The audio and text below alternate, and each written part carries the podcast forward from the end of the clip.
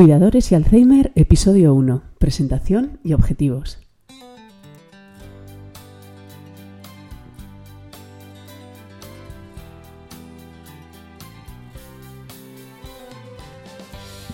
Buenos días a todos y bienvenidos a nuestro podcast sobre cuidadores y Alzheimer. Un espacio abierto, vuestro espacio, un sitio en el que podemos compartir información, conocimientos y experiencias. Porque sabemos lo difícil que es cuidar a una persona con Alzheimer, déjanos ayudarte, estamos a tu lado. Hola a todos, iniciamos hoy esta nueva aventura. Me gustaría que fuera de vuestro interés y que contactéis con nosotros para todo lo que os pueda hacer falta.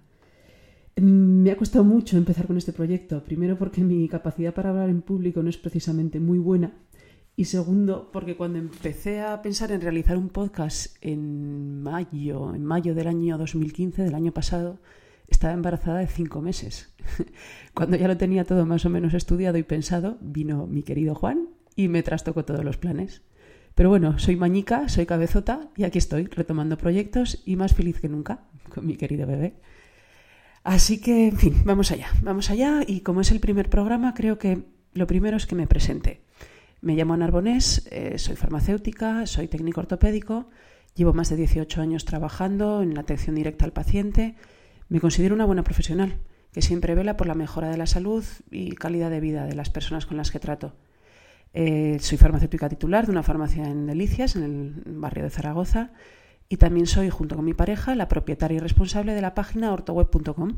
Fuimos la primera ortopedia online en castellano, allá por el año 2003, aunque yo empecé por el año, en el año 98 con una web gratuita de estas de Wanadu.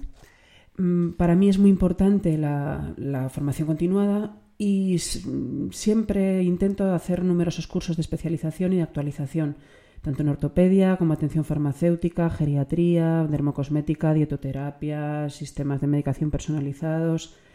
Todo esto luego lo, lo aplicamos en la, tanto en la farmacia como en la ortopedia y bueno, siempre he compaginado mi profesión como farmacéutica y ortopeda con mi gran interés por las nuevas tecnologías. Y siempre he intentado unir ambas cosas y yo creo que esto siempre, con esto hemos conseguido dar un mejor servicio a las personas. Mm, ¿Por qué un podcast? Bueno, pues desde hace ya algún tiempo soy seguidora de varios podcasts. Me parece una forma muy amena y agradable de ampliar conocimientos, de ampliar cultura y, sobre todo también de entretenimiento. Sin embargo, eh, estuve buscando y no encontré ningún podcast que hablara de la temática que, quiero tratar aquí. Entonces creo que puede aportar algo útil y beneficioso a, todos aquellos que me quieran escuchar. ¿Por qué sobre cuidadores y Alzheimer? Bueno, pues porque a, mis, a, lo largo de mis años de trabajo he visto multitud de problemas de salud, unos más graves, otros más leves.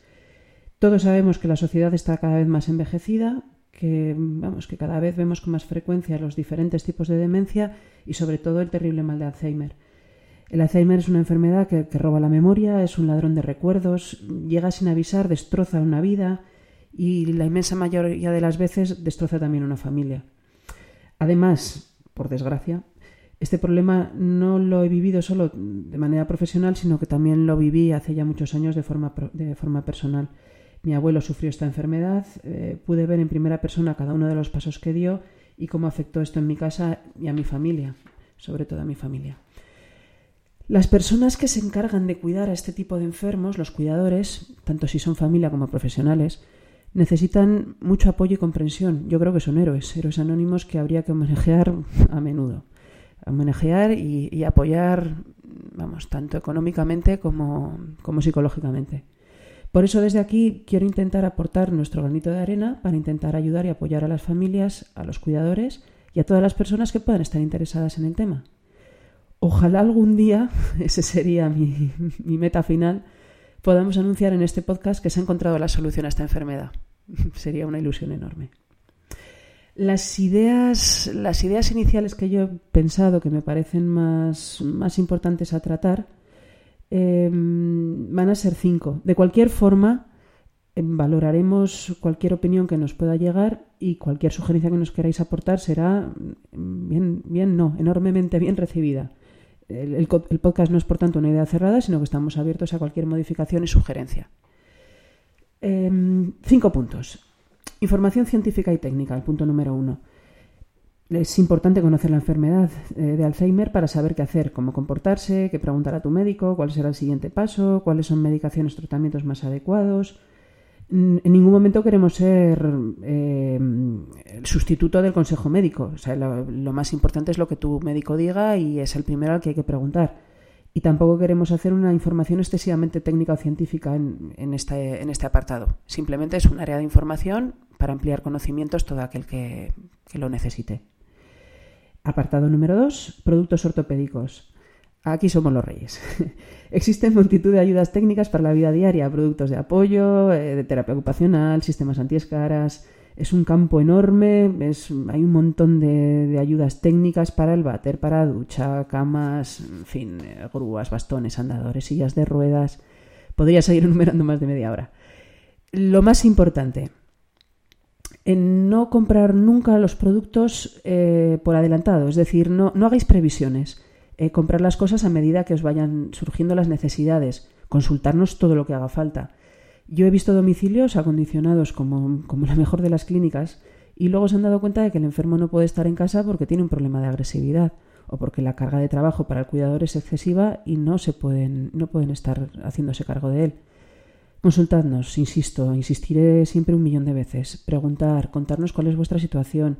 Eh, yo os voy a ayudar. Detrás mío hay un equipo técnico estupendo. Tenemos un personal excelente, preparadísimo y con una gran experiencia que os va a ayudar a, a encontrar la solución que necesitáis. Apartado número 3. Entrevistas a cuidadores. Otra de las cosas que veo con frecuencia es que la mayor parte de las veces el cuidador vive encerrado en su pequeño mundo. Realiza su labor con todo el cariño, con todo el amor pero sin los medios ni el conocimiento suficiente. Bueno, pues aprovechémonos de las nuevas tecnologías y eh, con esto podéis encontrar a otras personas que están en vuestra misma situación, podréis conocer su día a día, sus penas, su alegrías, sus dificultades y sus formas de desenvolverse. Escuchar a otras personas en vuestra misma situación os servirá de apoyo, de consuelo y espero que sea una fuente de ayuda y conocimiento. Eh, de nuevo, os invitamos a que contactéis para que os entrevistemos y así dar a conocer vuestra opinión y experiencia. Punto 4. Entrevistas a profesionales. ¿Quién mejor que un profesional sanitario relacionado con el mundo del Alzheimer y, del apoyo al cuidador para hablar con nosotros y darnos información? La idea es entrevistar a todos los profesionales que participan en el tratamiento integral del paciente. Serán médicos, serán geriatras, enfermeros, fisioterapeutas, terapeutas ocupacionales, celadores, todo tipo de personal auxiliar, todo aquel que conviva y trate con enfermos de Alzheimer seguro que nos, puede aportar algo y nos va a dar buenas ideas. Y luego, por último, el punto 5, noticias y consultas. Vamos a tratar de informar en esta sección de las noticias de actualidad más relevantes sobre el mundo del Alzheimer que vayamos recibiendo o consultando. En relación a las consultas vuestras, todas serán contestadas por correo electrónico y las que consideremos más relevantes las expondremos públicamente en el podcast guardando por supuesto el anonimato de quien nos escribe. Y así que, bueno, hasta aquí la declaración de intenciones. Mm, espero que os haya resultado de interés. Agradezco vuestra atención, esperamos que este podcast haya sido de, interés para vosotros y que, bueno, que creáis que los siguientes capítulos os van a ser de información y os van a ser de utilidad. De nuevo, contactar con nosotros. Os dejo este correo contacto arroba ortoweb.com. Os lo dejaré también en las notas del programa. Y ahora, por último, una petición. Agradeceremos vuestras opiniones, sugerencias, tanto positivas como negativas. Lo negativo nos ayuda a mejorar. Y si es positiva y queréis regalarnos una valoración de 5 estrellas en iTunes o un me gusta en ebooks, os estaremos eternamente agradecidos. Y ya está. Nos vemos en el próximo capítulo. Muchas gracias y hasta luego.